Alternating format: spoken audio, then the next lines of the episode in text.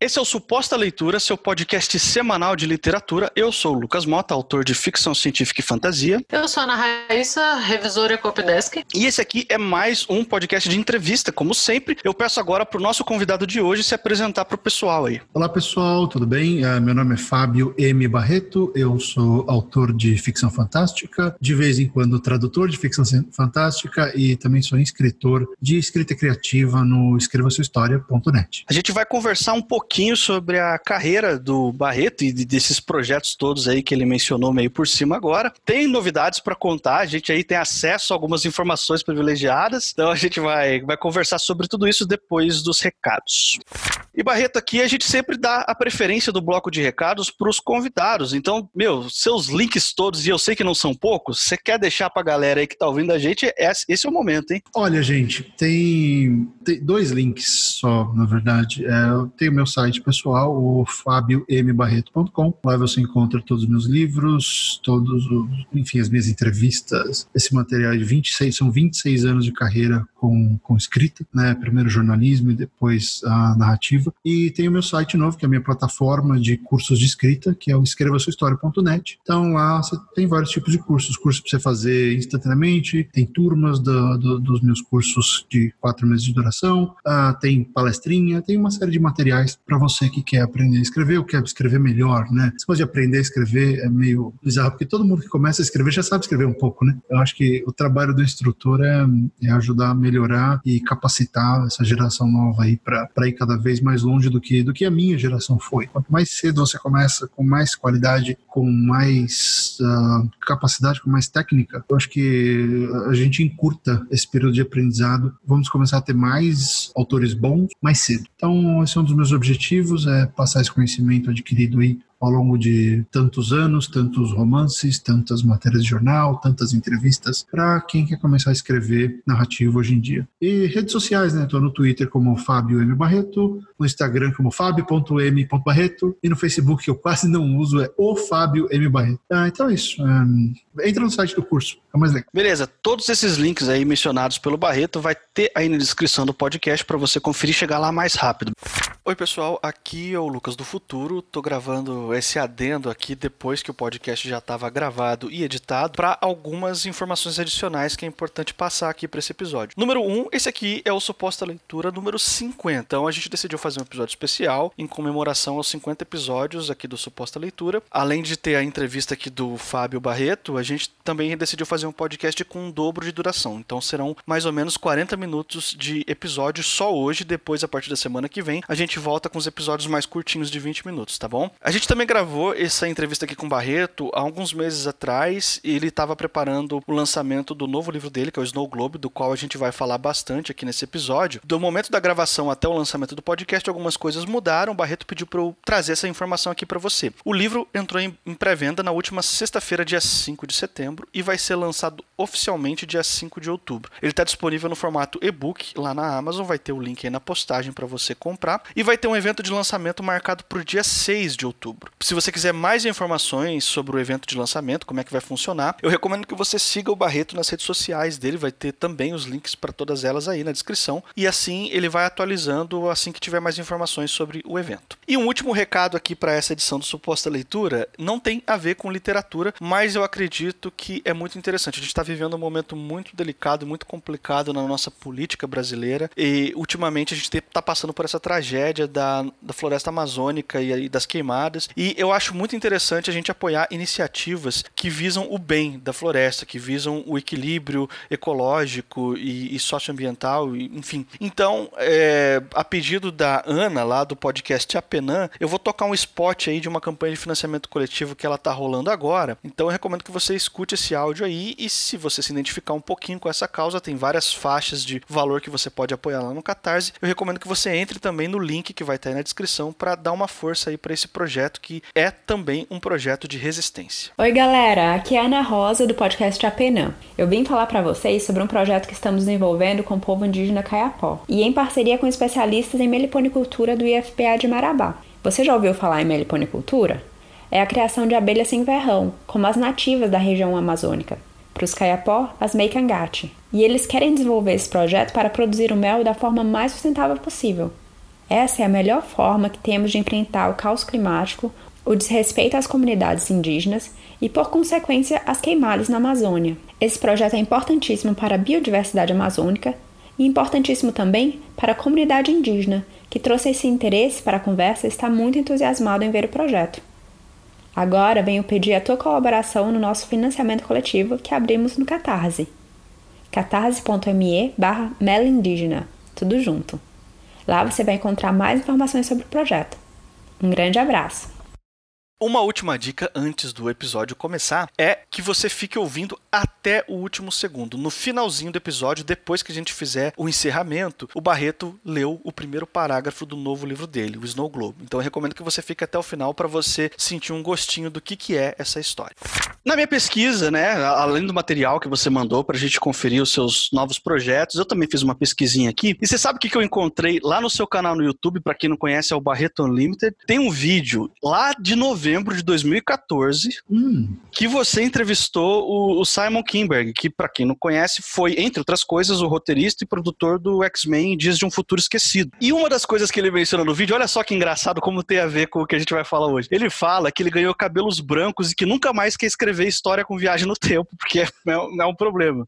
Uhum. E agora você tem um, um, livro novo de viagem no tempo chegando aí, né? Eu queria a saber... já tá branca.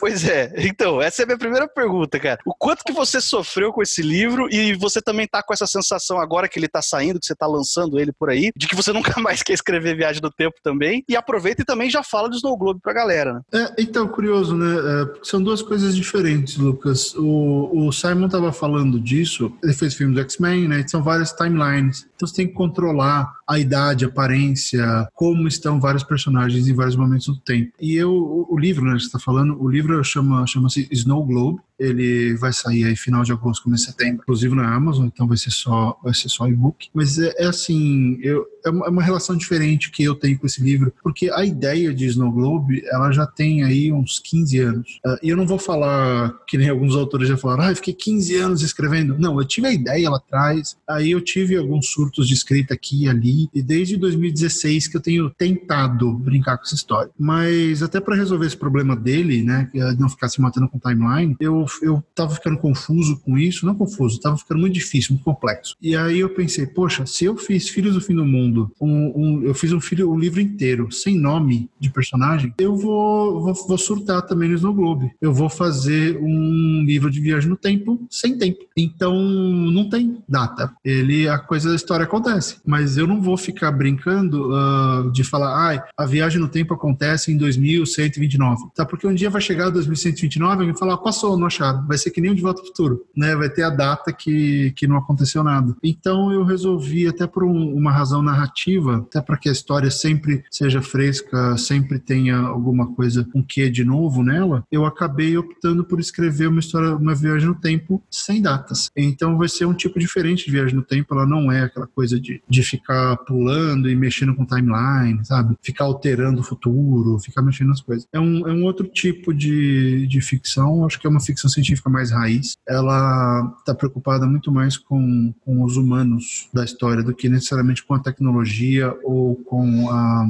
a, com o ato da viagem em si. E eu procuro dar essa, essa noção de que o que importa nas grandes histórias, e Snow Globe para mim é uma grande história, são as pessoas, são aquilo são os efeitos do que a, a, proposta do livro exerce sobre os personagens. Então eu resolvi tirar o tempo. Então eu não tô com tantos cabelos brancos que nem o Simon Kimber ficou, porque eu não tô tendo que, que balancear 229 mil timelines. Eu só tenho duas. E a gente viu que é, você tem, você mesmo falou, 26 anos né, de, de uhum. carreira na escrita. E você já escreveu, já foi jornalista, faz roteiro, escreve ficção, escreve da, oficinas e tal. Para você, existe alguma diferença na escrita de ficção e na escrita de roteiro? Ou alguma preferência para você? Você se dá melhor com um tipo de escrita, com outro? Ou, assim, essas diferenças entre um e outro, como, como que funciona para você? É, é interessante, porque porque acho que cada uma tem um jeito, né? Cada uma tem as suas regras, cada uma tem uh, o, as necessidades que o público espera. Mas acho que o Lucas deve lembrar de algumas vezes. Vira e mexe, eu sou acusado, entre aspas, de, de escrever livros que parecem roteiros, né? Uh, não sei se chegou a ver alguma, alguma dessas. Tem gente que fala feliz, tem gente que fala bravo, que eu escrevo livros que parecem roteiros, porque eu acho que tem muito a ver com o ritmo, né? O ritmo do cinema, ele é muito dinâmico. O ritmo do cinema, ele é um ritmo mais visual. A ação tem que dizer muita coisa. Na literatura, né, você pode explicar tudo que está passando na cabeça do personagem, né? Ai, ele olhou para a e se sentiu completamente uh, solitário porque a última vez que ele viu aquela flor foi na quinta série, quando ele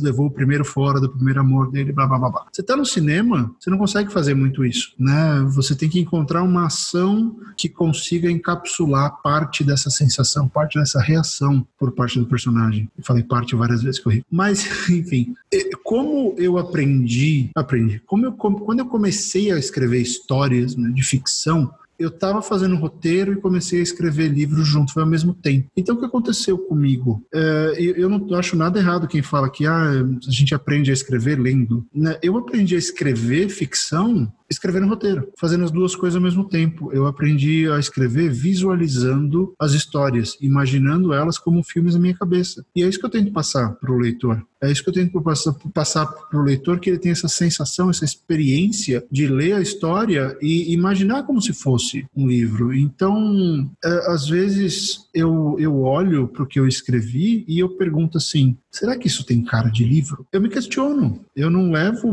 muito a sério uh, o que eu faço, assim, nesse sentido. Eu sempre acho que, ah, não, acho que tem muito roteiro. Uh, ou, não sei, não, não, parece profissional. Eu tenho esse medo. Eu sempre questiono isso. Pô, será que tá legal? Será que não tá? Porque eu sei que eu venho, eu, eu tenho uma história um pouco atípica dentro disso, sabe? Por mais que eu já, escrevesse há trocentos anos no jornalismo, escrever ficção é, é outra brincadeira. Filhos foi muito comentado por ser uma coisa meio espartana, assim, de eu sou muito econômico, sou muito direto nas minhas descrições, porque veio do jornalismo, né? Veio do jornalismo, veio um pouco de Hemingway, veio dessa ideia de eu vou colocar o que eu sei a serviço da história. Então, sinceramente, na minha cabeça, não, não tem diferença, as histórias são as mesmas. Eu só tenho que olhar e falar, ok, qual é o formato que eu estou colocando ela hoje? Ah, é, é narrativo, então tá bom, é prosa. Então eu vou escrever, eu vou dar mais detalhes, eu vou escrever a coisa e tal. Ah, tô fazendo roteiro, então roteiro eu tenho duas linhas, para explicar a cena e o resto é diálogo. Então, dependendo do filme. Então, é, a história,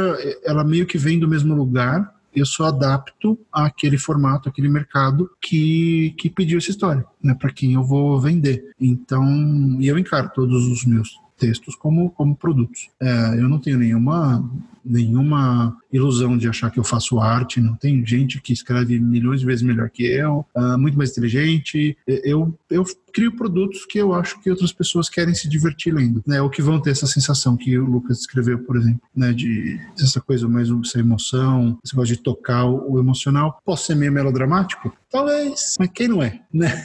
A gente cresceu assistindo tanta coisa assim na, na, novela, seriado, um, série infantil, vendo um monte de coisa. Acho que a gente, todo mundo é um pouco melodramático. Só tem gente que esconde melhor do que eu. Ó, além do Snow Globe, você mandou pra gente também um outro material seu que você disse para mim que o título temporário dele é Vingança Escarlate, que é uma Sim. novela. Uma novela. Eu percebi, eu li o comecinho do Vingança Escarlate e eu gostei bastante da ambientação, sci-fi, assim, achando legal pra caramba, né, o que, que tá chegando aí. Eu tinha acabado de ler também o, o primeiro capítulo do Snow Globe, então fui ficando mais empolgado ainda, sabe, por ver coisas diferentes sendo criadas ali. E eu percebi que nos dois textos tem a presença de um, uma tecnologia barra dispositivo, não sei, que, que você chama de iReality. Uhum. Esses dois livros eles fazem parte do mesmo universo. E se você quiser aproveitar e falar um pouco mais dessa novela também, fica à vontade. Olha, o Lucas percebeu. Não, Nada então. passa pelo Lucas, nada. Nada, nada, nada, nada. Tá, ele tá ó, lá na frente já. Justo. Então, o que, o que acontece? Eu lembro que quando, como eu falei para vocês, né, eu já fiz tentativas de Snow Globe e, e ele era para ter saído logo depois de Filhos, ainda pela mesma editora e tal, mas de novo coisa que não veio ao caso, tudo, tudo ruiu e, e não aconteceu. Mas naquela fase eu cheguei a mandar um, um capítulo que existia, uh, é uma versão muito mais bruta, muito mais. Assim, o texto que vocês leram foi o texto bruto. É assim que eu escrevo. Eu, eu sou meio disléxico, né? Então eu, eu, troco muita letra. Tem hora que eu troco o D pelo, o D pelo B, uh, eu troco T pelo, pelo V, vai saber. E saem umas coisas estranhas. Então, uh, eu tinha mandado uma versão bem bruta e bem antiga pro, pro PH Santos. E aí ele virou para mim e, macho, tu leu jogador número um? Porque tem o Oasis. Isso aqui tá parecido com o Oasis. Eu não li não, PH. Vou dar uma olhada.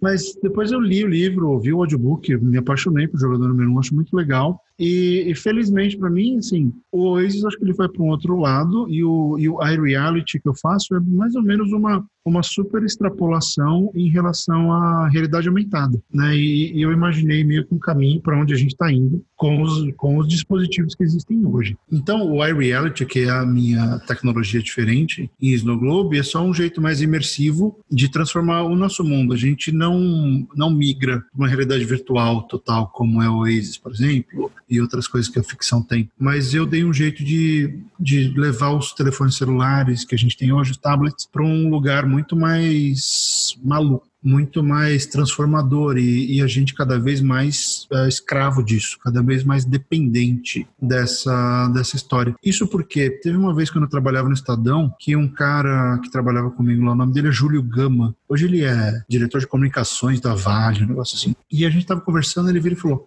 os celulares estavam começando, né? E ele falou um negócio assim: sabe que, sabe que o dia, sabe que vai ser chique, sabe que vai ser moderno? É o quê? Quem não tiver telefone. Quem não tiver telefone que vai ser diferente, que vai ser a pessoa que saca mais as coisas, porque vai ter todo mundo vidrado nisso aqui. Falei, cara, eu nunca, eu nunca vi uma pessoa prever o futuro tão anima, animalescamente assim para mim. E eu nunca esqueci dessa ideia de que o nosso vício não é agora, não é não é por causa de redes sociais. Quando o telefone foi para nossa mão, as coisas começaram a mudar. Agora está mudando muito mais rápido. Eu falei, poxa, se a gente tivesse ritmo, sei lá, em 70, 80 anos, vai estar tá muito pior essa questão da dependência, essa questão da integração entre, entre digital, online e real, vai ser uma coisa muito maior. E eu não acho que vai existir, de fato, uma coisa tipo Oasis, que você vai para imersão total e ficar lá dentro. Não, eu acho que vai ser uma coisa mais pé no chão de, de que é o nosso mundo que, que tá meio que modificado. Por exemplo, você está passando num lugar muito feio, sujo, sei lá, com homeless, um morador de rua,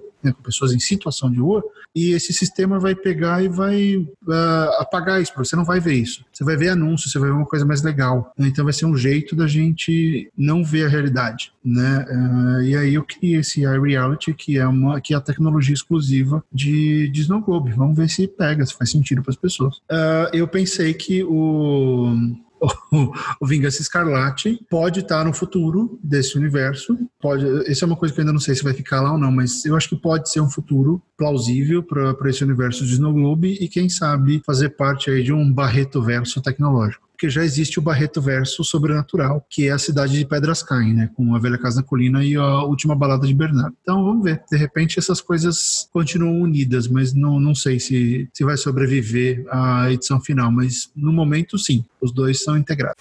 Você já publicou no Brasil, foi lido por muita gente, ganhou prêmio e ensina, igual falamos aqui, ensina gente a escrever, dá seus cursos de escrita, suas oficinas, pensando no universo da ficção científica e da ficção científica brasileira especificamente. Depois desse tempo todo, ficou mais fácil? Ou você acha que, que o nosso público, o público da, da ficção científica brasileira, está precisando consumir mais ficção científica feita por aqui? Como que você analisa esse, esse panorama? Fácil nunca fica Raíssa. Uh, eu estou envolvido com, com a FCB, que a gente chama, né? Ficção Científica Brasileira, desde 96, 97. A minha carreira, basicamente, no jornalismo, como, como escritor, né? Gente que escreve é muito atrelada a isso, porque o meu primeiro chefe no Estadão, ele é super tracker, ele é analista, ele, ele faz, ele resenha ficção científica, ele faz, ele faz parte do clube dos leitores de ficção científica e tal. Então ele, me, ele que me colocou nesse caminho, né? Ele que me emprestou a primeira cópia da fundação para eu ler. Então a minha carreira e a ficção científica estão muito ligadas. E eu sempre li bastante coisa brasileira nos fanzines na época, né? A gente ainda tinha os fanzines impressos. E o que mudou foram as pessoas E nem isso, porque algumas ainda estão aí, batalhando, produzindo pra caramba.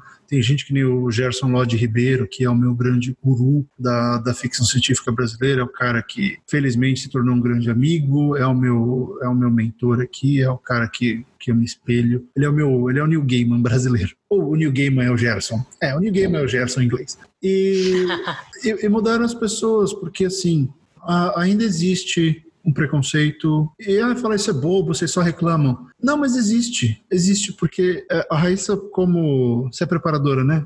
Sim. A Raíssa, como gente do mercado que prepara texto e tal, ela, ela entende o processo pelo qual os textos passam. E aí vamos só fazer uma comparação boba. Um texto que chega para cá, um texto americano, vamos pegar uh, o livro do Scouse, tá? Guerra do Velho. Pronto. Todo mundo adora Guerra do Velho, livrão, fala pra caralho. Gente boa. E ele é legal, ótimo, pacote fantástico e tudo. Vamos só fazer uma conta. O Scouse foi editor de revistas de ficção por uns 20 anos. Ele foi presidente da Science Fiction Writers of America, a SFWA. Ele já escreveu um monte de coisa. Ele já editou trocentos milhões de coisas. Aí o que acontece? Esse cara que já tem nome, tem amigos no mercado, vira e fala: Vou publicar um livro. Todo mundo fala: Que legal, queremos o seu livro, porque você é uma pessoa bacana e porque você entende disso. Aí, o livro do Scouse não é assim, não é, não é o que eu fiz com, com, com vocês, de pegar e olha, tá aqui o meu texto bruto, deem uma olhada. E aliás, eu fiquei morrendo de medo, porque é uma coisa bizarra pegar e mandar, olha, tá aqui o meu texto bruto, vamos falar a respeito. E aquele, droga, eles vão odiar, vai estar tá cheio de erro, a dislexia estava forte. Mas enfim, o Scouse lança o livro. Esse livro passa por uma, uma série, por uma bateria de revisões, preparações, re, redações, reescrevinhações, enxertos, tira, muda, passa por um processo retardado de edição. Ah, o Brasil não faz isso? Faz, mas não tanto quanto. Por quê? O processo lá vai tem muito desenvolvimento. Eu acho que os editores lá, eles são muito mais envolvidos no desenvolvimento da história. Então o que acontece? Tem um monte de gente envolvida no processo. O que, que é o produto final? O produto final já está praticamente pronto para a vida, ele está muito mais evoluído, porque o autor já vem de outro, de outro ponto na carreira. A preparação, eu arrisco dizer, e eu não falo isso com demérito, eu não falo isso com com, com raiva, com nada. Não, mas eu acho que lá a preparação é pelo menos umas quatro vezes mais intensa do que é aqui. E, e, novamente, não são os profissionais, é o esquema. A gente, as nossas editoras não têm tanto tempo, elas não dedicam tanto tempo assim para arrumar o livro. Por quê? Como é que os caras, pelo menos do meu lado, eu chego, mando um livro, o cara, ah, tá pronto. Não, ó, tem aqui um, uma parte, eu quero que você veja, se tem interesse, a gente assina e eu publico. Ah, não, você tem que fazer o livro inteiro. Só que para fazer o livro inteiro, eu tenho que contratar alguém que nem a Raíssa que vai fazer uma preparação antes. Porque se o livro chega com erro na editora, vai pro lixo. Né? Então tem uma preparação minha, que vai ser só uma revisão, tal, pode até contratar um editor, que não é muito normal. Aí vai para lá. Aí eles vão ler, vão fazer dois, três comentários. Isso estou falando da minha experiência e coisas que eu já ouvi. É a norma de mercado? Não, mas eu já ouvi gente demais me falar para arriscar que pelo menos metade do mercado trabalha assim. Então o que acontece? O nosso livro, ele vai, ah, tá legal arruma duas, três coisas aqui, corrige a gramática, pau, manda ver. Cara, não é assim que um livro gringo é feito. Ele já vem muito mais preparado, ele vem blindado de tudo quanto é lado. Tem um monte de leitor crítico, tem um monte de, pro, de processos. E aí você junta o lance de que, como o mercado lá é mais evoluído, não é a palavra. O mercado de, de o mercado de ficção científica, de fantasia, enfim, o mercado fantástico lá é muito mais engajado do que o nosso em venda. Olha o número de tiragem. Aqui, se você vende 5 mil livros de um livro de um livro de fantástico, você tem que sair dando pulinho. Lá, a tiragem inicial é de 20 mil. É um outro mercado, é uma outra demanda. Então, assim, ficou mais fácil aqui, tá mais fácil publicar, porque hoje a gente tem a Amazon, eu sou um super defensor do KDP, né, da, do, da, do, da autopublicação, e, e, isso te ajuda. Você pode querer ter uma carreira no Wattpad? Pode ser. Então, assim, o canal mudou. Agora a gente não tem mais essa coisa de necessariamente ter que passar por, pelo editor, se você não quer. Mas aí você está tirando mais uma defesa ainda para o seu livro, porque é só você. Não tem, você está abrindo mão de todo esse sistema. E é uma loucura, porque esse sistema vai te dar 10% do preço de capa depois. Né? Então ele cobra a sua alma, literalmente. É, para ficar um pouco melhor. Se você vai no Watchpad, você vai ter que contratar um editor seu, um revisor seu. Mas é isso, são dois profissionais. Ninguém tem para contratar seis, sete camadas de defesa. Né? Então, eu não sei se melhorou Tem mais gente escrevendo, sim. As editoras mudaram um pouco o perfil, então você vê Intrínseca, Companhia das Letras, você vê esse pessoal publicando um pouco mais, mas não é tão grande, não é o volume que a gente precisava. E você tem novos nomes, o pessoal, pessoal com 20 e poucos anos fazendo, você tem uma geração nova aí chegando, você tem uma geração muito, muito envolvida no Fantástico, que é o pessoal que está ligado lá, sei lá, à, revista Mafagafo, ao próprio AJ do Dois Trabalhos. Quer dizer, tem um monte de escritor que está surgindo, que está né, se aninhando debaixo de alguns guarda-chuvas. Tem o pessoal, gente que escreve. Então, eu não sei se melhorou. E podia até ser leviano da minha parte falar, ah, as coisas mudaram e tal. Eu acho que as coisas deram um, um passo para frente. A minha opinião é muito dura nisso, mas assim, eu não estou vendo nenhuma melhora clara eu não estou vendo 20 autores publicando ficção fantástica ao mesmo tempo. Não, é um aqui, outro ali. A gente não vai mudar enquanto não tiver uma onda de verdade. Enquanto não tiver 20 no mercado vendendo bem. Não enquanto tiver um cara que é famoso, que é podcaster que está lançando. Eu sempre falei, não adianta só eu dar certo, fulano, ciclano dar certo. Enquanto não existir volume de trabalho para que a nossa literatura chegue num ponto de maturidade maior, tanto de leitor como de escrita, a gente vai continuar sempre esperando a próxima geração. E eu acho que a gente ainda está esperando a próxima geração. Isso, Raíssa, você tem mais alguma coisa que você queira perguntar pro, pro Barreto? Ah, eu queria que ele falasse mais do Fábrica de Histórias. Fábrica de Histórias, muito bem. É... Ah, mas é mais jabá, né? Vamos falar mais coisa. Não, jabá. Tá gostoso falar de projetos novos. Não, sério.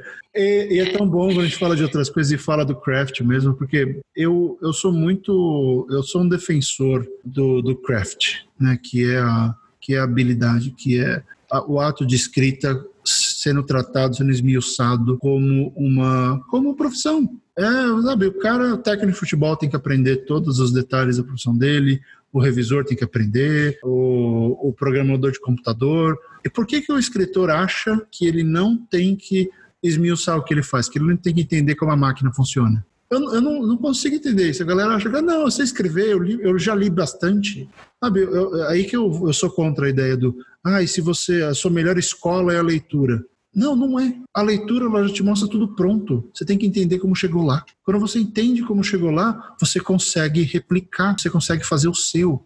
Mas, né, sei lá de onde a gente. Eu não sei por que, o Brasil tem esse lance de que escritor tem que ter o dom, todo mundo é escolhido, todo mundo é fantástico, estamos esperando ser descobertos. Não, você vai ser descoberto na hora que você tiver um monte de coisa boa que ninguém conhece. Eventualmente, uma coisa vai cair no colo da pessoa certa e você vai ter mais 10 pronto. Você não vai ter só aquele. Quem é descoberto é, é descoberto com, com, com, um monte de. Depois que já escalou uma, uma, um muro cheio de tijolos que você fez antes. Sabe, eu sempre falo da Lady Gaga. Ela não explodiu do dia para noite. A mulher ficou trocentos anos cantando em clube de Nova York. Até que de repente, oh, essa mulher parece boa, vamos gravar um disco com ela?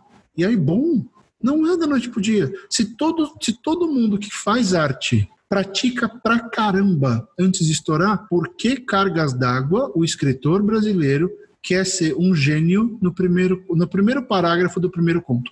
Nunca vai ser o suficiente se, por exemplo, vai, amanhã a Companhia das Letras, a Rocco e a Sextante resolvem comprar livros meus. Do jeito que eu quero vender, no projeto tal, me dão um adiantamento, cada uma paga 10 mil reais, legal, vou escrever três livros, uma para cada uma. Sabe o que vai adiantar para o mercado? Porra nenhuma. Não vai adiantar nada. Só vai adiantar para o mercado se a assistente comprar um livro meu, se a companhia comprar um livro do Lucas, se a Intrínseca comprar um livro da Paula e outro livro da Jana, se a Aleph vou começar a publicar mais nacional e pegar, sei lá, um livro do Thiago Lee. Entende? Mudar quando o mercado fizer esse trabalho e, e, e, permitir que exista uma, uma oferta maior. A gente sempre vive em cima da exceção. A gente sempre tem o André Bianco do momento, sabe? É a Paula Pimenta aqui, depois, sei lá, é o cara lá que eu, eu não li o livro dele, então não posso nem fazer nenhum comentário de né, qualquer coisa que eu falar seria mentira. Mas o cara que escreveu lá a Ordem Vermelha, como é que é? Felipe Castilho, não é? Isso. Fez o Pomelete. Uh, não adianta ter só ele, tem que ter 10 dele, tem que ter 20 dele. Porque aí a gente começa a ter um mercado que vai começar a consumir, vai começar a exigir mais e vai estar mais preparado para entender. Nós estamos num processo, esse mercado tem que entender, o, o, o, leitor tem que entender o lugar dele no processo, o autor tem que entender o lugar dele no processo, a editora tem que entender. E aí todo mundo vai crescendo. Para depois que a gente tiver 10 anos consistentes, com 10, 20 autores publicando, vendendo bem e construindo um público, aí a gente vai ter o um mercado. Enquanto não, enquanto não acontecer isso, a gente vai continuar vivendo de exceção. A gente vai continuar vivendo de gente que tem que ficar famosa em outros lugares e aí vai escrever ficção. Ou esperar uma empresa, como foi o caso lá da, da Ordem Vermelha, tá? que foi uma, uma ação de marketing. Também não, não tira o mérito do, do Felipe de jeito nenhum, e novamente eu não li, então não posso falar nada. Mas a gente não pode depender de exceções. A gente tem as exceções não podem ser a regra. E no Brasil a exceção é a regra. Mas, Raíssa me perguntou de Fábrica de Histórias. Desde 2015, eu tenho um podcast de escrita, que é o Gente que Escreve. Eu apresentei com o Rob Gordon por um tempo, aí ele virou pai e resolveu dedicar as horas livres dele ao Felipe e não ao programa, e ele me abandonou. Um, mas enfim, eu sempre tento ajudar com as newsletters, com as lives que eu faço, uh, mesmo no Twitter. Quem me pergunta, normalmente eu respondo uh, coisas. Claro, né, tem limite. Tem um monte de gente que quer que eu leia os materiais deles de graça e tal, e eu explico: olha, eu faço leitura crítica, é um trabalho que eu faço, não posso fazer na faixa. Mas enfim, eu sempre gosto de ajudar porque exatamente por causa de tudo isso que eu acabei de dizer. Tem que ter mais gente preparada, tem que ter mais gente capaz de fazer, de contar histórias melhores. E eu vou me beneficiar. Eu estou ajudando um mercado que vai me ajudar também. Então, se eu, se eu tenho interesse, tenho eu quero vender mais, eu quero ter mais leitor, só que eu preciso de mais gente junto. Então, eu estou fazendo a minha parte para ajudar. Por conta disso, do podcast e tal, é, eu resolvi criar um financiamento coletivo para literalmente financiar as minhas atividades. Se você olha lá na, na, na, lista de coisas do Catarse, várias pessoas para quem eu mostrei antes falam: Barreto, é muita coisa. Você vai ter que entregar muita coisa, sei lá, por cinco reais. Aí, sabe qual foi a minha resposta? Falei: eu já faço ah. tudo isso, eu só vou mostrar eu já escrevo duas flash fictions por semana. Eu já escrevo um capítulo de Filhos do Fim do Mundo do remake por semana. Eu já eu já analiso o mercado e faço um monte de coisa que você as lives que eu vou fazer. Eu já faço uma newsletter, só vou ter que fazer outra. Eu não estou fazendo nada de novo. Eu só estou abrindo a porta. Eu estou monetizando tudo que eu faço de graça. Literalmente. E estou mostrando, olha, esse é o processo. Eu vou pegar, por exemplo, vou fazer um prólogo desses, eu vou abrir uma sessão de escrita, a pessoa que tiver naquela categoria vai receber o link do Zoom mesmo que a gente está gravando aqui e vai ver eu fazer isso aqui e eu vou explicar. Então, basicamente, eu estou abrindo a porta, Raiz, para mostrar, olha, é assim, você quer um pouco de experiência, você quer ver como é que é, você quer fazer, tirar dúvida, você quer ver a coisa acontecendo, não é, você quer ver o bruto saindo, Ó, oh, é assim. E, e não é nem, eu não acho nenhuma arrogância minha, acho que assim, o meu bruto é, é, é tão bom quanto muita coisa que é publicada. Por quê? Prática. São 26 anos escrevendo.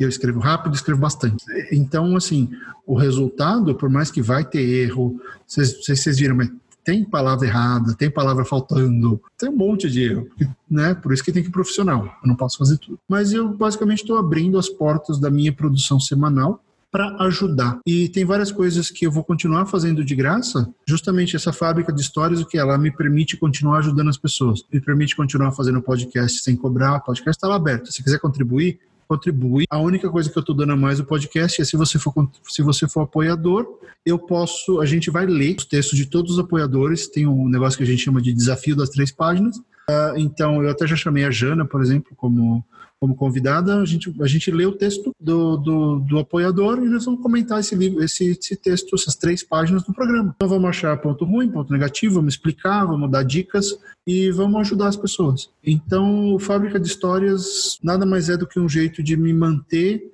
na ativa de me manter ajudando as pessoas a fazerem o que eu faço, fazerem do jeito que eu acho que elas podem fazer melhor. E de novo, eu não sou nem o começo nem o fim desse caminho. Eu sou um pedacinho desse caminho. Mas eu tô aí, eu achei, eu achei bem da, transmitir esse meu conhecimento, porque morrer com conhecimento é uma coisa muito arrogante uh, não transmitir e achar que só você tem a chave da porta da esperança. Uh, e eu também, eu não tenho a chave, eu acho que eu consegui botar o pezinho assim na porta. Eu consigo olhar para dentro, né? Meio que me intrometi nessa história. Ninguém falou para você não quer ser um autor? Não, eu que me meti a besta, né? Uh, então a Fábrica de Histórias é isso, é uma campanha. Se você quiser entrar lá, é catarse.me barra.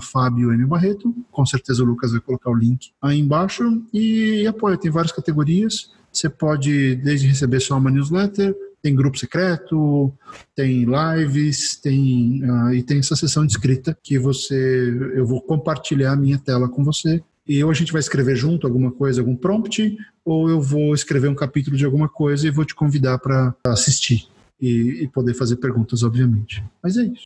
É o seguinte, Barreto, eu queria que agora no finalzinho, a gente falou bastante de Snow Globe aí, eu queria que a gente encerrasse falando algumas coisinhas mais práticas, porque esse podcast só vai, a gente tá gravando com um pouco mais de um mês de antecedência da publicação, mas quando ele for publicado, os ouvintes que estão ouvindo a gente agora no momento, o Snow Globe já está disponível para quem quiser comprar, vai estar tá na Amazon, você falou, sim, correto? Sim, é exclusivo da Amazon. Exclusivo da Amazon. Você vai publicar por algum selo ou editora ou é totalmente independente? Não, é o meu selo, o SOS Hollywood Productions, né, que eu já publiquei todos o, todo meu material da Amazon é, é publicado por esse selo e até uma coisa, né? A gente está falando de processo e tudo. Eu tô tendo que me virar e ser tudo, né? Ser diretor de arte, ser editor, redator, pensar no marketing, é, promoção, cara, tem que vestir todos os chapéus possíveis para fazer isso. Mas ele vai estar disponível só na Amazon, vai ser exclusivão, porque aí para os autores a dica é a seguinte: eu vou colocar lá porque eu quero pegar os 75% do preço de capa certo? Se eu estou investindo,